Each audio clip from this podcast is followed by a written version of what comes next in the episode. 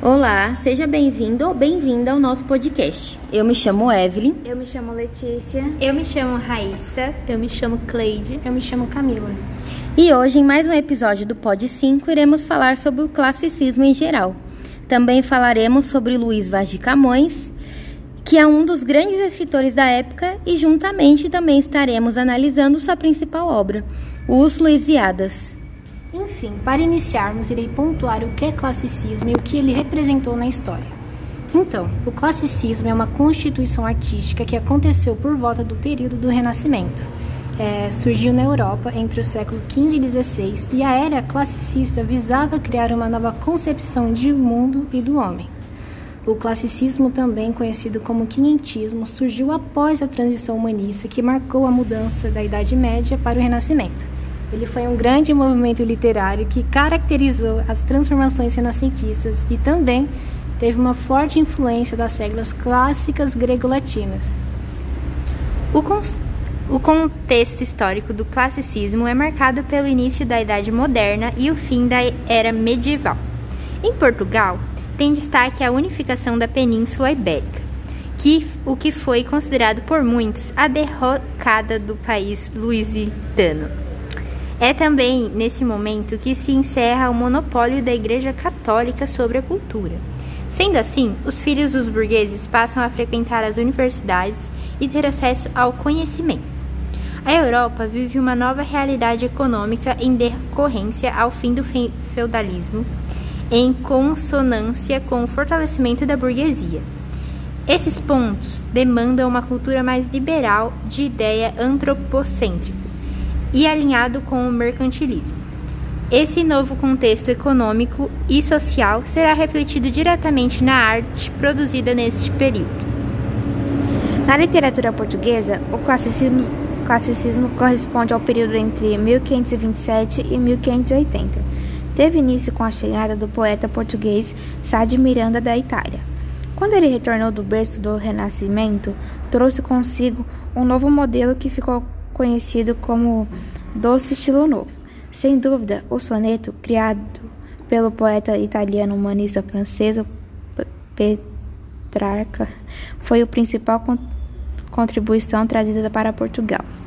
Além dessa forma fixa, formada por dois quartetos e dois tercetos, merecem destaques a ode, a elegia, a ecloga e a epopeia.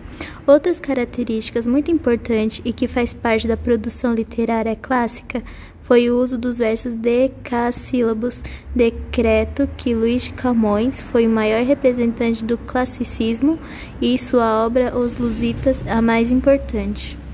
Escrita em versos decassílabos heróicos, esse grande poema épico tem como tema as conquistas dos povos do povo portugueses na época das guerras navegações. O classicismo termina em 1580, ano da morte de Camões. No século XVII tem início o barroco.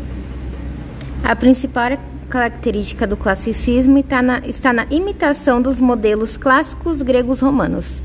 Assim, a busca pela perfeição, pelo equilíbrio, a pureza das formas e o rigor estético são as principais tendências desse movimento.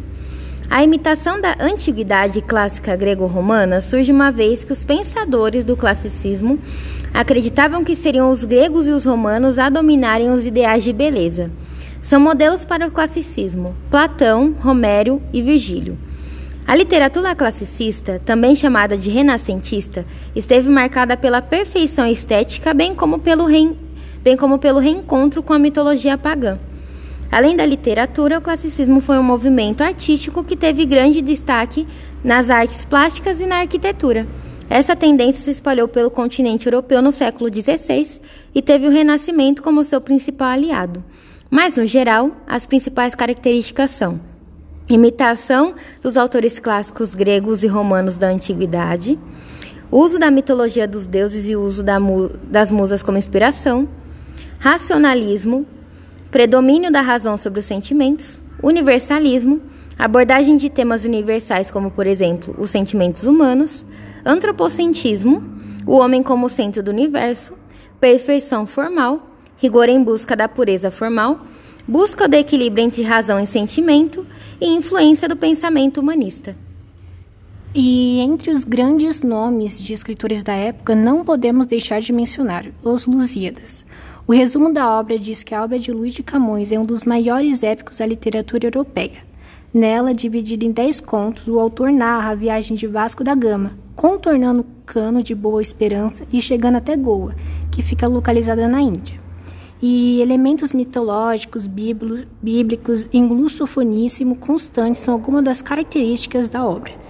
Ele faz uma exaltação dos portugueses como exploradores dos mares. A narrativa de Luís de Camões é dividida em dez cantos que são organizados em 1102 estrofes, cada um com oito versos, todos decassílabos heróicos e uma rima A, B, A, B, A, B, C, C. O Lusiadas trata de, das viagens dos portugueses por mares nunca dantes navegados. Uma das características da época é a narração de episódios históricos ou lendários de herói que possui qualidade superior. Mas uma obra literária pode-se dizer que é uma obra de arte. Tal foi o empenho do autor em mantê-la como esta regularidade formal. Considerando o maior poema épico da língua portuguesa, foi publicado em 1572 com o apoio de rei de Sebastião. O poema conta histórias sobre os, as perigosas viagens marítimas e descobertas de novas terras, povos e culturas, exaltando o heroísmo do homem que, navegador, aventureiro, cavalheiro e amante, é também destemido e bravo e enfrenta mares desconhecidos em busca de seus objetivos.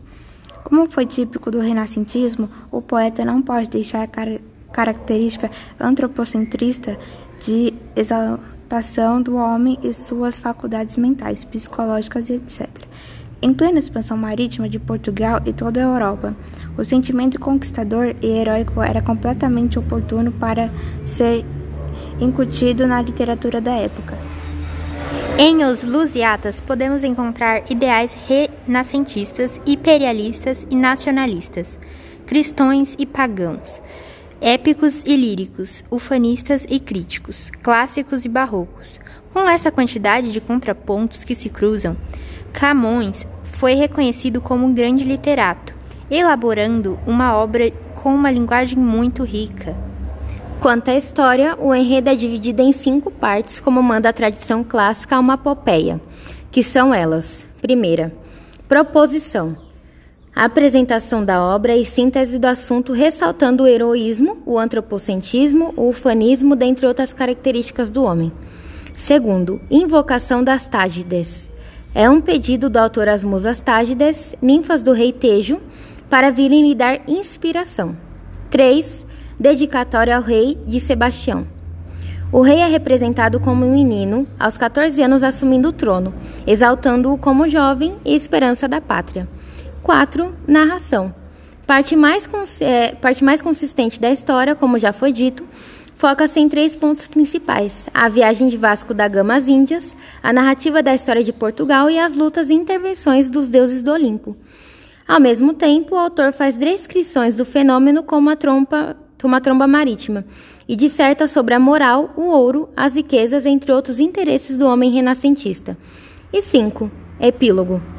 Última parte contém críticas do poeta, lamentações sobre a realidade, exortações ao rei, etc. O tom destas últimas 12 estrofes é péssima, criticando a decadência do país e reforçando a exaltação ao rei de Sebastião. Bom, esse foi mais um episódio do Pod 5 abordando o assunto sobre o classicismo e um dos principais autores da época, Luís de Camões. Espero que tenham gostado e até mais.